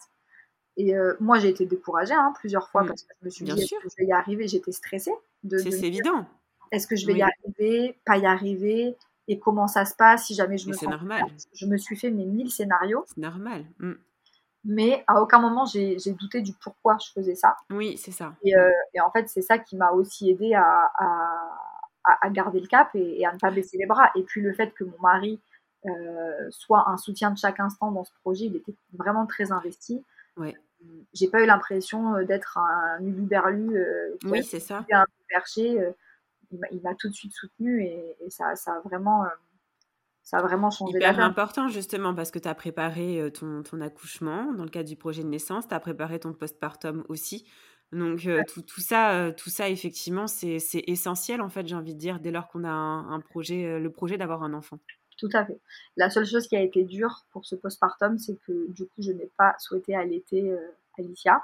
Oui. Euh, C'était un choix qui a été fait par plusieurs euh, composantes. En fait, le fait oui. seul dans la région, qu'on n'ait aucun relais, c'est-à-dire que j'ai pas le relais de me dire bon ben euh, ma mère va passer pour que je puisse oui. me poser là pendant qu'elle elle, s'occupe de la petite, que je peux éventuellement tirer mon lait, etc. Oui.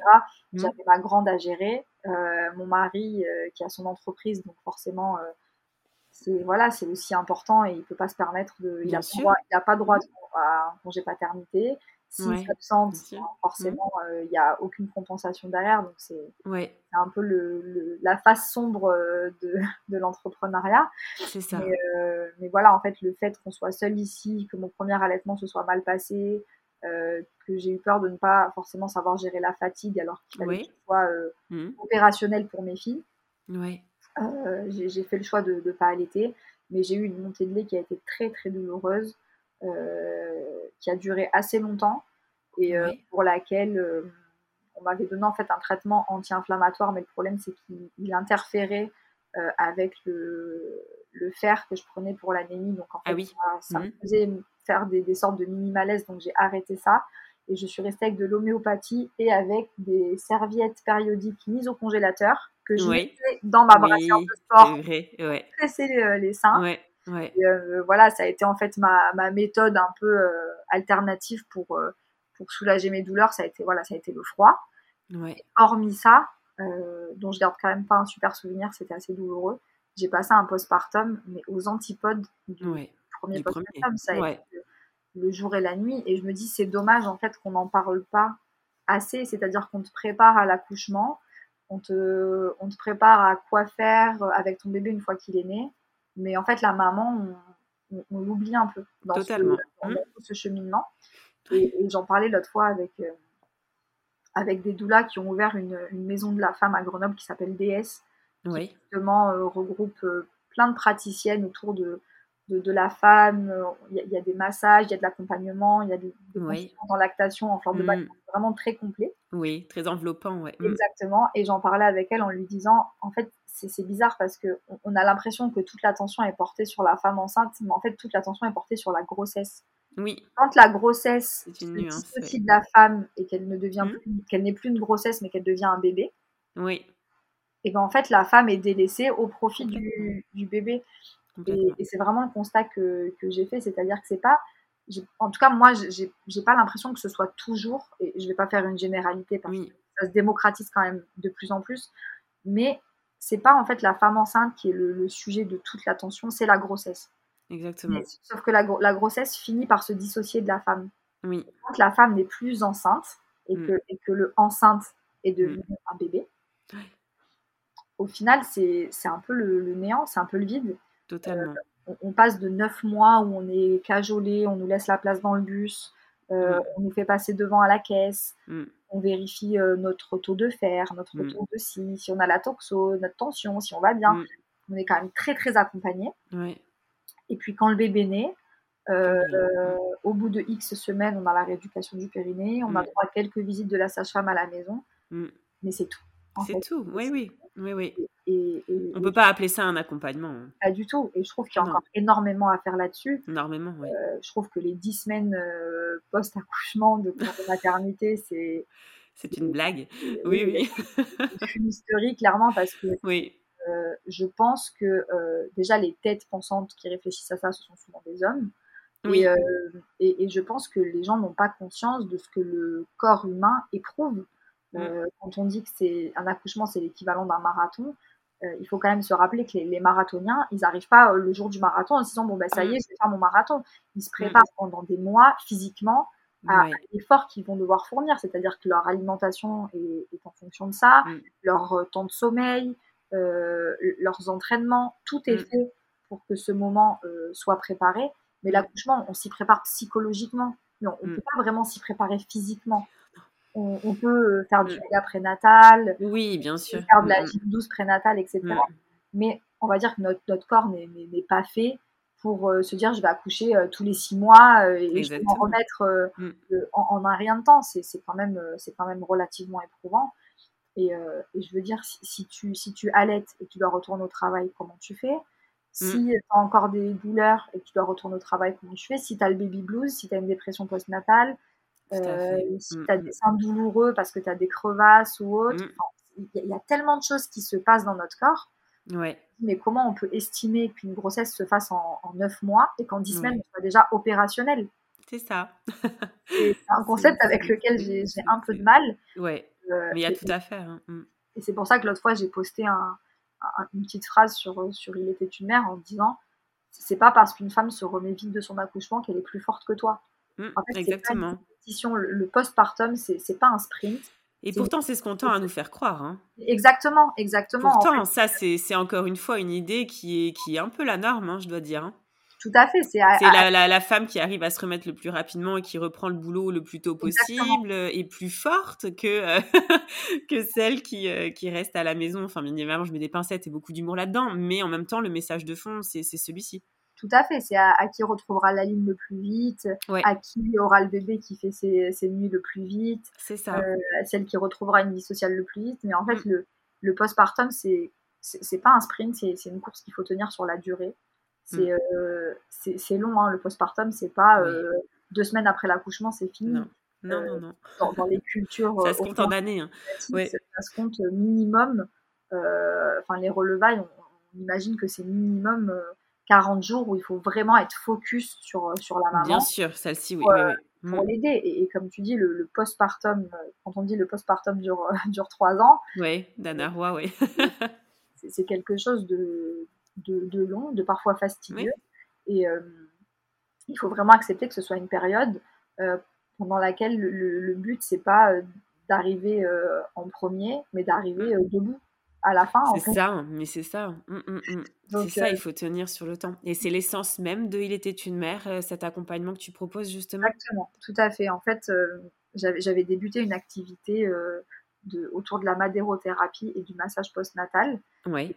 et puis j'ai eu une blessure au, poignet qui, a, qui met toujours un peu de temps à cicatriser, qui m'empêche en fait de continuer à exercer de, de, façon constante. Parce que c'est compliqué pour moi de continuer à exercer des massages. Mais comme j'étais déjà euh, formée au massage post-natal et que c'est un univers qui m'a énormément parlé pendant ma grossesse, et, et, au final, euh, sur lequel j'ai beaucoup échangé parce que des mamans m'écrivaient Ah oui, mais toi, t'as fait ci, raconte-moi ton projet de naissance. Il y a eu beaucoup de conseils, mais pas de conseils de, de personnes formées à, à personnes mmh. besoin, de conseils de, de copine à copine, de femme à femme. Euh, j'ai vraiment choisi de me concentrer sur euh, ce que j'aime appeler la vie d'après. Un peu ce qui se passe après, cet univers dont on ne parle pas assez, mais qui est pourtant tellement important. C'est une période qui, je trouve, est très charnière parce que la façon dont tu vis ton postpartum, ça peut clairement déterminer la relation que tu vas créer avec ton enfant. Mm. Euh, si tu vis un postpartum compliqué, que tu as du mal à, allaiter ton enfant, que ton enfant pleure souvent, que tu n'arrives pas à répondre à ses besoins parce que toi-même t'es éprouvé, Exactement. Tu peux euh, faire face à des mamans qui, se disent mais écoute moi j'ai plus envie de m'en occuper c'est trop compliqué euh, euh, je vais appeler ma mère je vais laisser faire son père je vais abandonner l'allaitement. Mm. c'est une période qui est quand même je, trouve assez assez déterminante pour la suite. Et, en fait avec il était une mère j'ai eu envie de, donner la possibilité aux femmes de vivre pleinement le postpartum sans le subir c'est-à-dire, j'ai pas envie de leur vendre un truc tout rose, ça va être génial, parce que mm. ça va pas forcément être génial, mais de mm. leur dire, il y a plein de petites choses qu'on peut faire en amont, et puis une fois qu'on est dedans, pour faciliter. Le, but, c'est pas de ne pas vivre le postpartum, il faut le mm. vivre. C'est Bien sûr, oui. incroyable, qui est riche, Complètement. plein de, de rebondissements, d'apprentissage, mais il faut le vivre de façon, euh, de façon sereine. Et quand je repense à ma première grossesse, je me dis, à l'époque, il n'y avait pas trop encore Instagram. Non. Tu sais, mm. ces choses-là, c'était en 2016. Bon, c'est pas d'un autre siècle. Hein. Mais euh, en tout cas, Instagram, c'était plus euh, un, nouveau Facebook, mais c'était pas vraiment un outil professionnel. Exactement. Mm. la parole se libérait sur des sujets un peu, un peu touchy. Et, euh, et je me suis dit, mais en fait, qu'est-ce qui m'a manqué, moi, à ce moment-là, pour pouvoir faire ça? Et en fait, je me suis dit, il me manquait l'accès à l'information. Oui. C'est-à-dire que comme, je disais tout à l'heure, pour moi, le corps médical me disait euh, blanc, c'était blanc en fait. je me posais aucune question. Et du coup, j'avais pas de, j'avais pas idée de où est-ce que je pouvais aller chercher d'autres informations. Et puis, j'avais même pas envie d'aller les chercher. Parce qu'entre ce que j'entendais des médecins et ce que je voyais euh, style dans Baby Boom, tout était raccord. Je me suis dit, c'est génial, euh, je sais comment ça va se passer, etc. Et, et en fait, avec Il était une mère, même si je sais que ça se fait quand même de plus en plus, j'ai eu envie aussi de rendre public et accessible euh, un peu ces, informations, euh, parler aussi de l'accouchement physiologique, de, dire que l'accouchement physiologique impacte le postpartum, euh, l'ocytocine de synthèse impacte mm. le postpartum, la péridurale, selon comment elle est faite, peut impacter le postpartum. Mm. En fait, j'ai envie que les femmes prennent les décisions en connaissance de cause. C'est ça. Mm, et on leur dise un peu toutes les les facettes quoi de quand on leur pose parce qu'effectivement je pense que pour la péridurale c'est un c'est un sujet. On n'en parle pas des effets que ça peut avoir par la suite, ou, on les minimise en tout cas. On ne dit, on nous dit pas tout l'impact que ça peut avoir par la suite, notamment dans le postpartum. Tout à fait. Et on en a fait tellement la norme en fait de vouloir faire taire la douleur. Oui. Et tu sais, pour avoir vécu les deux, et comme j'ai dit autour de moi assez souvent, j'ai dit j'ai beaucoup plus souffert physiquement mmh. pour l'accouchement de Nala, euh, où j'ai eu des contractions euh, super longtemps, un travail qui a été fastidieux, euh, un postpartum compliqué où j'ai passé trois jours sans pouvoir m'asseoir tellement mmh. j'avais mal. Mmh. j'ai dit mais Alicia, j'ai accouché. Le lendemain, je, marchais dans les couloirs de la maternité. Exactement. J'avais une maman qui est aussi une maman de l'école où ma, fille est née, qui venait d'accoucher aussi, et j'allais bien. En fait, physiquement, j'allais bien. Et comme je leur dis, il faut pas voir en fait que la douleur à l'instant T, je soulage la douleur des contractions. Il faut voir mmh. plus loin. Il faut voir sur le long terme. Et en fait, j'ai vraiment envie de rendre un peu le, le pouvoir aux femmes mmh. et, leur dire que c'est pas un super pouvoir que de, de, faire ça, que d'accoucher sans péridurale, euh, que de vivre un bon postpartum. En fait, il, faudrait que ce soit ça la norme. Mmh. Alors, je ne suis pas du tout en train de dire n'accouchez plus jamais avec péridurale. Bien sûr. Euh, non, non, c'est pas le message. Mais j'ai envie de dire aux femmes ne prenez pas la péridurale par défaut. C'est-à-dire, si vous la prenez, comme tu l'as expliqué à juste titre, mm. faites-le en connaissance de cause. Mm. Euh, soyez au fait des conséquences que ça peut avoir sur le postpartum. Sachez que vous pouvez la demander jusqu'à tant de centimètres de dilatation. Mm. Sachez que vous pouvez la demander peu dosée. Sachez que vous pouvez demander une péri ambulatoire qui vous permet de continuer à marcher.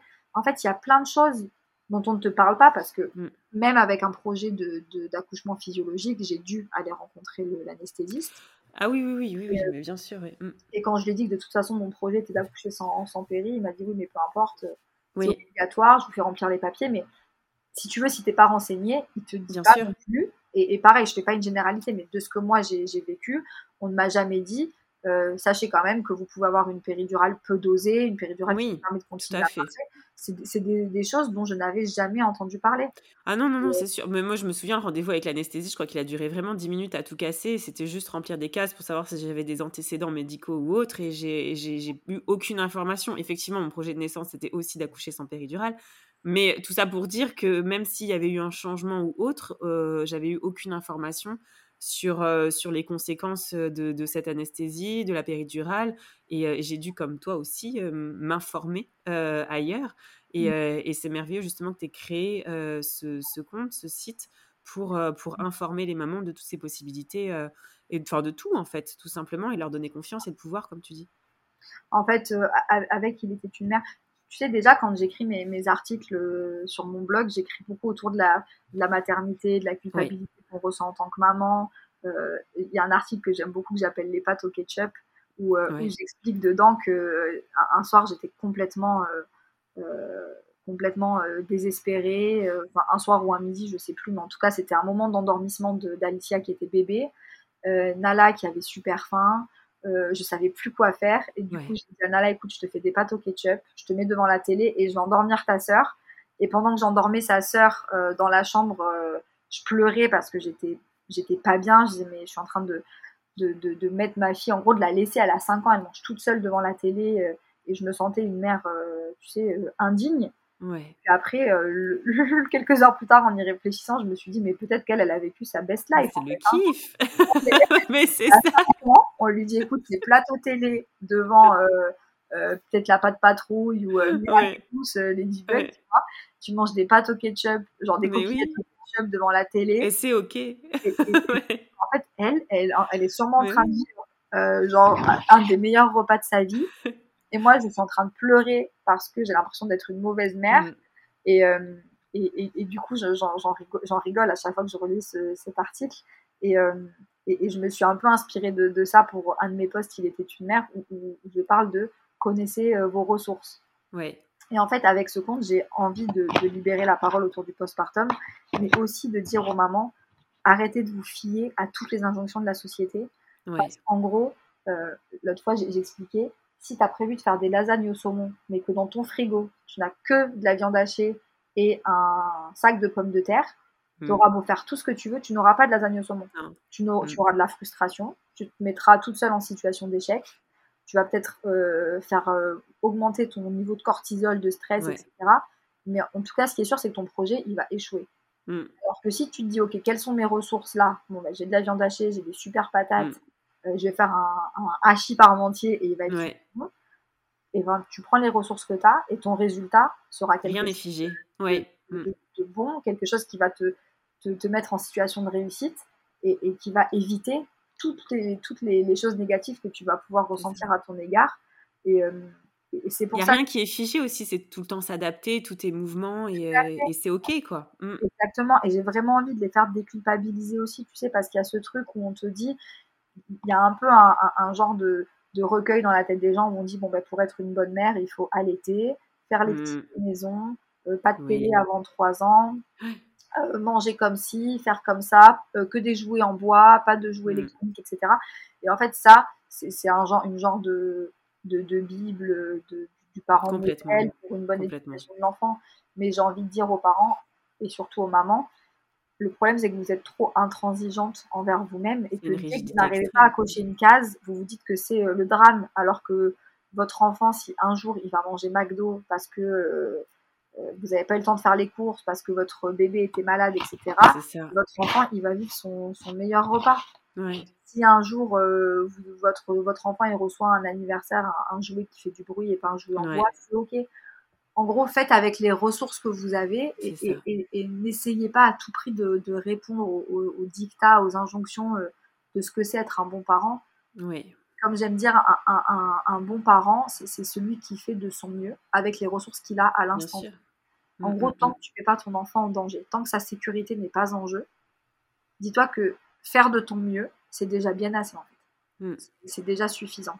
Et, et c'est un peu tout l'univers, toutes les choses que j'ai envie de véhiculer avec Il était une mère, un mélange de informer sur le postpartum, informer sur, Oui. euh, sur le consentement, sur la façon dont on peut être euh, euh, maîtresse de son accouchement, de son postpartum sans que ce soit quelque chose de subi.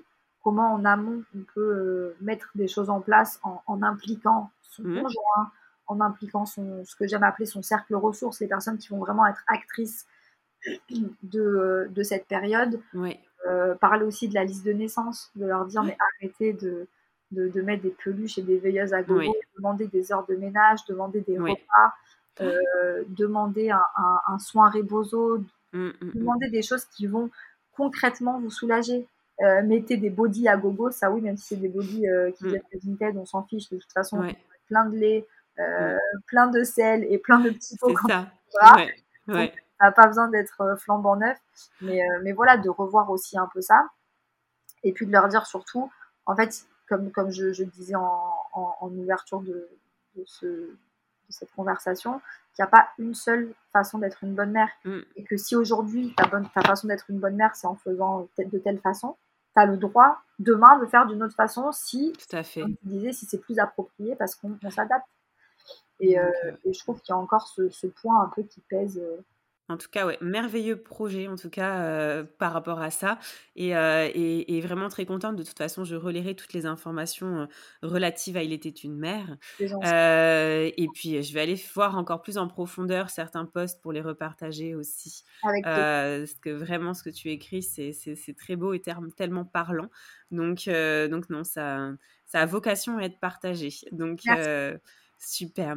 Et pour finir un petit peu ce- cet épisode, donc avec un, dernier volet, puisque j'en parlais tout à l'heure en, introduction, avec, euh, avec l'ONG internationale de parrainage d'enfants Vision du Monde. Tu m'en as parlé aussi. Euh, alors, comment as-tu connu cette, euh, cette ONG Vision du Monde? Alors, cette ONG, je l'ai connue parce que quand j'étais adolescente, ma maman parrainait un petit garçon en Mongolie. Ouais, Euh, alors, je ne sais pas comment elle-même a connu ce- cette organisation, euh, mais en tout cas, elle parrainait ce petit garçon et je voyais qu'on recevait souvent à la, photo, à la maison des photos, ouais. euh, des, des courriers. euh, des fois, on voyait des photos de lui avec des grands sacs de riz, etc. Et, et Ouais. à ma maman, mais c'est. Mais en fait, c'est quoi exactement? Tu sais, moi, j'étais un peu dans mon adolescence, je comprenais Ouais. pas trop ce que ça représentait. Et, euh, et, et puis elle m'a expliqué, et puis j'ai vu que c'était quelque chose de suivi. Et en fait, le, le jour où j'ai euh, gagné mes, mes premiers salaires, je me suis dit, Ouais. bah, moi aussi j'ai envie de parrainer un enfant. euh, C'est génial. euh, ouais. moi, je veux faire pareil que, que ma mère. C'est trop bien de me dire que j'envoie de l'argent à une association. et que en contrepartie, je le vois grandir. Je, Ouais. en fait, j'étais vraiment emballée par l'idée. Et donc, je suis allée sur le, sur le site. Et euh, il y avait deux options, en fait, où tu choisissais l'enfant que tu voulais parrainer, Ouais. ou euh, c'était aléatoire. Et en fait, moi, j'ai pas voulu choisir parce que je me suis dit, euh, il n'y a pas un enfant qui mérite plus qu'un autre. euh, Oui. euh, Mm. Si je vais voir sa bouille, je vais craquer, je vais dire, bon, bah, c'est Ouais. non. En fait, tous les enfants qui sont là ont besoin d'aide. Et, euh, et peu importe l'enfant qu'on qu'on m'attribuera, entre guillemets, euh, dont, je serai la marraine, euh, voilà, peu importe, le tout, c'est que je Ouais. un enfant. Et, euh, et donc, j'ai j'ai parrainé un, un petit garçon, enfin, un petit garçon. C'était un petit garçon à l'époque, qui s'appelle. Adama, qui vit au Mali. Euh, il a Ouais. 16 ans maintenant, mais il devait en avoir 3 quand, euh, quand euh, j'ai commencé à le parrainer. C'était un, un tout petit bout. Et donc, Ouais. je l'ai vu grandir. je lui ai envoyé des courriers encore il n'y a pas longtemps avec ma fille. On lui a fait une lettre, on a collé des photos de nous pour parler un peu avec lui. Euh, au fil de l'eau, j'ai vu aussi que je pouvais euh, en fait faire des cadeaux solidaires. Donc en fait, c'était pas forcément des, des, des choses qui iraient à Adama ou à sa famille, mais ça Oui. irait euh, à un village qui en avait besoin. Donc euh, C'est ça. euh, tu mets un montant et en fait selon le montant, ça peut, tu peux offrir un arbre fruitier. Ça peut Oui. être un animal aussi qui va produire du lait.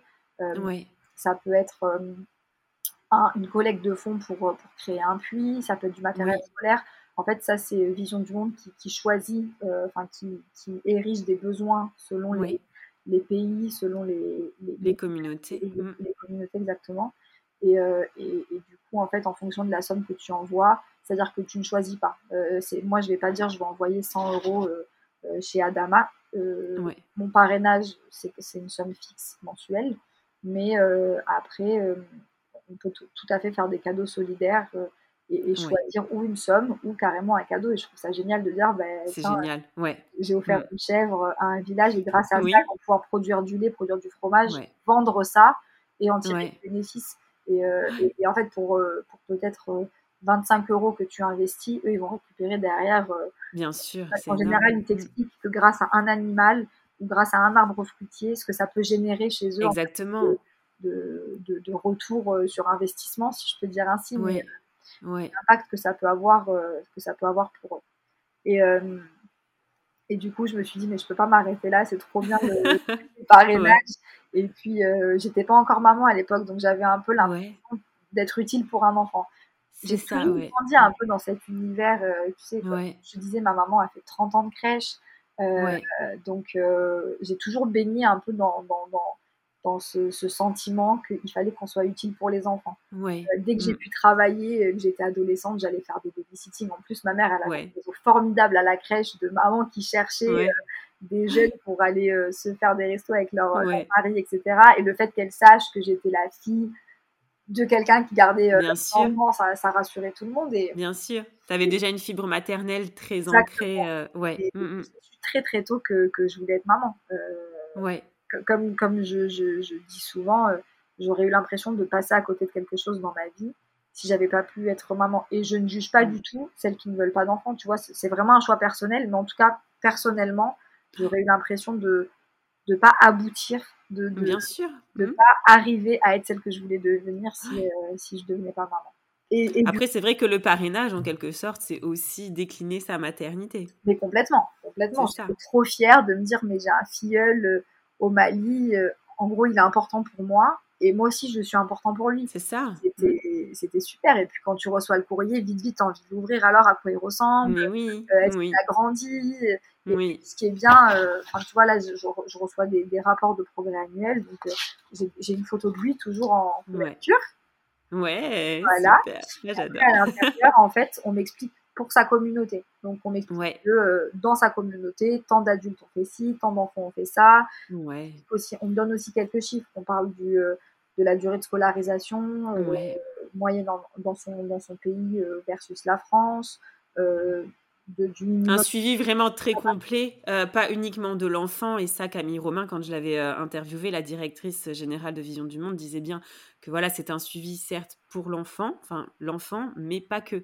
Il y a un impact sur toute la communauté. euh, et c'est ça l'essence aussi de, de Vision du Monde. Tout à fait. Là, dernièrement, on a su que, que dans son village, grâce au, au soutien des parrains, ils avaient pu installer une, une pompe qui fournissent de l'eau potable à l'école et plusieurs stations de, lavage mmh. pour les mains. Donc, en fait, on se dit que, on sait que maintenant, élèves et enseignants ont accès à l'eau potable et peuvent se laver les mains. Et, je me dis quand même, c'est c'est fou de se dire que nous, quand, il y a eu le, coronavirus, on était bassés mmh. de lavez-vous les mains. En gros, tellement c'était évident qu'on le fasse et qu'on y avait accès facilement. Exactement. Que dans leur pays, c'est, en tout cas dans, dans sa communauté, c'est tellement incroyable que ça ait pu se mettre en place, qu'ils le soulignent. Mmh. Et, et, je me dis, en fait, c'est pour moi, alors oui, je donne 25 euros par mois euh, par enfant, à savoir que c'est déductible d'impôt, mais, mais en tant que, que, maman, maintenant encore plus, je me dis, mais c'est inenvisageable pour moi, personnellement, de me dire que je peux faire quelque chose et, euh, et que je ne le fais pas, sachant que c'est quand même du, du, confort minimum. On n'est pas en train de parler Bien sûr. Des, baskets euh, de marque. Ou non, non, non, mais sur des essentiels. Vraiment sur, voilà, sur des choses essentielles. Mais tu en as parrainé deux? T'en as parrainé un deuxième, je crois. Euh, j'ai parrainé Adama et quelques années après, je me suis dit, bon, c'est trop bien le parrainage, je vais pas m'arrêter là, je vais parrainer un autre enfant. Et, euh, et cette fois, euh, j'ai pas choisi non plus, mais j'avais juste demandé à ce que ce soit une fille, en fait. D'accord. avoir le garçon, il a fixé un peu dans ton truc de maman. Oui. Ah, il y a un garçon et une fille, c'est super. Donc, euh, elle s'appelle Antia, elle vit au Sénégal. Elle a maintenant 14 ans. Et et voilà, c'est un peu le, même fonctionnement qu'avec Adama. On, on, reçoit des photos, euh, elle, elle m'explique si elle va à l'école ou pas. Alors, euh, en ayant des filles, forcément, euh, je suis encore plus sensible à, à, à, la cause, tu vois, à, cette cause-là, en fait, qu'elle soit scolarisée ou pas. Oui. parce que je me dis, au final, moi, je, je, sais que mes filles vont grandir dans un pays où elles auront accès à l'éducation. Mm. Et, et j'aimerais aussi que qu'avec les petites aides qu'on envoie mensuellement, mmh. en plus peut-être leur offrir du matériel scolaire ou, euh, des cahiers ou, euh, des vêtements ou des choses, tu sais, qui leur, euh, qui leur permettraient de, voilà, de, de, ne pas renoncer en fait à leurs rêves, à leur, à leur ça, bien sûr. Et, mmh, mmh. voilà. C'est leur mettre un petit peu de rêve de ce rêve-là aussi en parrainant un enfant. C'est ce que ça leur apporte aussi le parrainage. Et, et je pense, enfin, tu vois, le parrainage c'est jusqu'à leur majorité. Mais, oui. Euh, mais je, je, pense que là, je, là, je m'en rapproche hein, parce qu'Adama, il a. Mmh. Bah, 16 ans et 14, ouais. ouais. Elle a 14 ans passés. Euh, mmh. Mais je sais que, que je recommencerai. Je recommencerai parce que euh, déjà financièrement, c'est pas forcément une charge dans le sens où c'est déductible d'impôt et qu'au final, oui. pour un don de 25 euros, c'est comme si je payais, je crois, 8 euros. Ouais. C'est dans, ce, dans, dans cette fourchette-là. Et puis, je me dis, en fait, c'est c'est peut-être pas grand chose. Hein. On se dit, bon, 8 euros, je vois pas ce qu'ils font avec 8 euros. Mais, euh, mais pour eux, c'est beaucoup. Quand on parle d'accès à l'eau potable, pour moi, c'est mm. quand même quelque chose de, de, basique, de manuel scolaire, c'est quand même quelque chose mm. de basique. Mais c'est tant, tant une aide matérielle, comme tu viens de le dire, matérielle entre guillemets, euh, mais aussi c'est une aventure humaine qui est incroyable. Ah, c'est une richesse qui, qui, te vient pour toi, mais aussi pour l'enfant et la communauté, euh, l'impact que ça a en tout cas sur l'enfant et la communauté.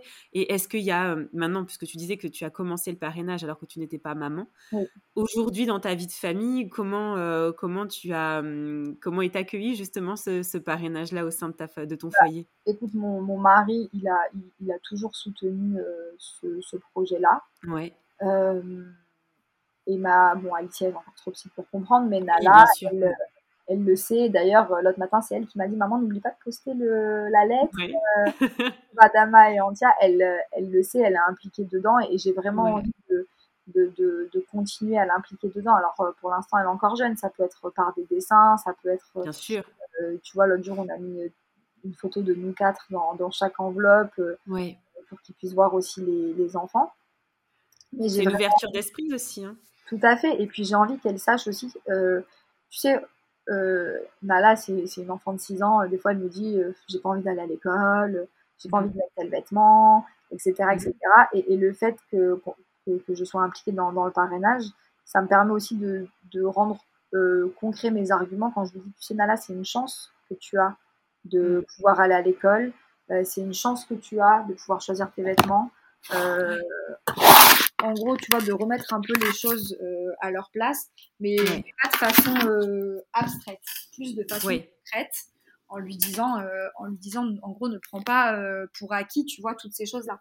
Bien sûr, bien sûr, c'est une ouverture d'esprit, c'est une richesse qui est très importante. Comme tu disais, toi, c'est bizarre, tout à l'heure, tu l'as dit, l'image qui t'avait impacté de ce petit euh, en Mongolie de ta mère, c'était de le voir avec un sac de riz. Euh, c'est vrai que, voilà, c'est, voilà, comme euh, Camille Romain disait, certains vont à l'école à cheval et ils font des distances assez incroyables. mais tout ça, effectivement, ça, ça apporte aussi une, un nouvel horizon pour, pour nos enfants et c'est ce qu'apporte aussi le parrainage au sein du foyer. Tout à fait. Et tu sais, euh, un, jour, euh, je regardais un extrait de Rendez-vous en Terre Inconnue, c'est une émission que, j'aime énormément. Et, euh, et c'était le rappeur Oli qui était à Madagascar et, et, où il entendait, il disait à un petit garçon, tu vas à l'école? et, et, le petit garçon lui dit oui, oui. Il lui dit mais c'est loin. Et le petit garçon il dit non, non, c'est pas très loin. Et en fait, quand il explique, il y a X jours de bateau, de marche, enfin, c'est une galère sans nom.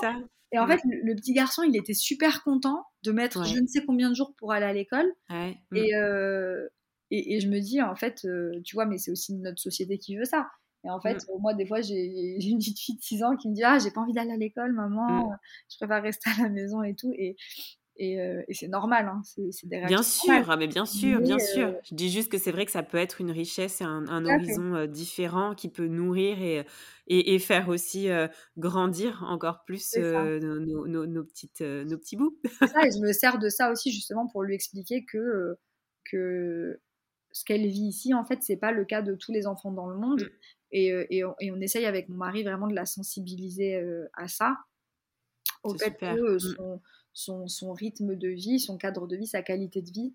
Mm. Euh, tu vois, c'est pas le cas pour tout le monde. Et, que ce qui semble basique pour nous, c'est-à-dire euh, prendre une douche, euh, aller à l'école et, râler quand mm. le bus il est en retard et qu'on va mettre 10 minutes mm. de plus, tu vois. C'est ça. Ouais, ouais. L'école, elle est, à, elle est à côté de chez nous, donc on a de la chance. Mais quand bien même, comme j'ai là, je lui dis, c'est une chance. Tu sais que, que tu as d'aller à l'école, il y, a des, il y a des petites filles aujourd'hui qui ne savent pas mmh. lire, qui ne savent pas écrire, parce qu'elles n'iront jamais à l'école, parce que le, le, le, gouvernement de leur pays ne le permet pas, ou parce qu'elles n'ont pas. Et parce qu'elles sont filles. Parce qu'elles sont filles, exactement, ou parce que l'école est L'origine. Parce que naître fille dans d'autres pays, c'est euh, déjà naître avec un fardeau. Et clairement. Et, mmh. et, du coup, voilà, c'est vrai que le, fait qu'il y ait euh, vision du monde, qu'on reçoive des photos, etc. En fait, ça mm. rend ça plus concret et ça permet de pas juste être une vidéo qu'on va regarder sur YouTube pour, euh, mm. pour, essayer de comprendre, mais ça permet que ce soit quelque chose qui, qui, soit aussi dans notre quotidien et, dans mm. lequel euh, elle s'implique. Et, euh, et, en tout cas, moi, quand je vois vision du monde, j'ai hâte d'ouvrir le courrier, de me dire tiens, j'imagine, est-ce que. Tu vois, bien sûr. Comment ils occupent leur journée? Est-ce qu'ils vont bien? Est-ce qu'ils vont à l'école ou pas? Des photos d'eux. Et là, quand je me dis, mais Adama, il a 16 ans, mais j'ai rien vu passer. J'imagine. J'ai l'impression que c'était hier, j'étais sur le site et que je disais, euh, peu importe, euh, je, veux, je veux parrainer un enfant, peu importe dans quel pays, peu importe euh, comment il s'appelle, son âge, etc. Et, et, je le referai. Je sais que quand le, parrainage d'Adama. Le parrainage là se terminera, ouais. je vais le refaire parce que c'est comme ça maintenant, c'est dans mon fonctionnement. Et, et, ah, et, je me dis que bon, c'est peut-être pas grand chose, mais que si tout le monde fait un petit peu. Bien sûr, comme toujours. Une goutte d'eau, une goutte d'eau, une goutte d'eau. Plein de petits riens ensemble, ça. fait des ouais. choses. Ouais, ouais. Mais en tout cas, merci beaucoup, Marjorie, pour euh, cet échange extrêmement riche. Euh, vraiment, tu nous as nourris et inspirés sur des tas de sujets. Euh, je relayerai bien évidemment, comme j'ai dit tout à l'heure, toutes les informations quant à Il était une mère. merci pour ton témoignage, vraiment, ta spontanéité et, et quelle richesse encore que tu nous as transmis aujourd'hui. Merci Merci Marie pour, ton, invitation. Je suis honorée vraiment de, faire partie de ce projet euh, et, j'ai hâte que, que ça, ça, prenne encore plus d'ampleur, que les mamans euh, euh, n'aient pas peur de s'affirmer, de reprendre le pouvoir mm. sur leur maternité, sur leur grossesse, sur mm. leur rôle de femme et, de leur dire mais quoi que, vous, quoi que vous fassissiez, euh, vous mmh. êtes des mamans qui, qui déchiraient vraiment dans Mais c'est ça. Mmh. Mmh. C'est ce que tu nous as, que tu nous as véhiculé aujourd'hui. En, tout cas, c'est ça, cette, cette, puissance avec laquelle on peut renouer grâce, euh, grâce à ce merveilleux projet d'enfantement. oui, tout à fait. Dire. Voilà. Merci beaucoup, Marjorie. Merci, au revoir. Merci beaucoup. Au revoir. Mama, merci pour ta fidélité et ton écoute si précieuse pour moi et toutes les mamas auditrices. Abonne-toi à mon compte Instagram mama.lepodcast pour y retrouver les moments phares des épisodes et bien plus.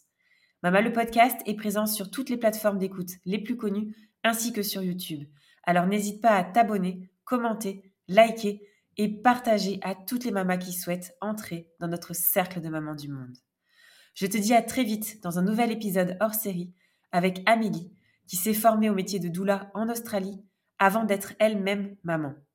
Elle viendra nous apporter une autre vision de ce qu'est une doula avec toute la richesse de ses années passées en Australie. Mais en attendant de retrouver Amélie, Maman n'oublie pas, ta maternité t'appartient. Elle est un univers aussi merveilleux que le monde à explorer. Eh.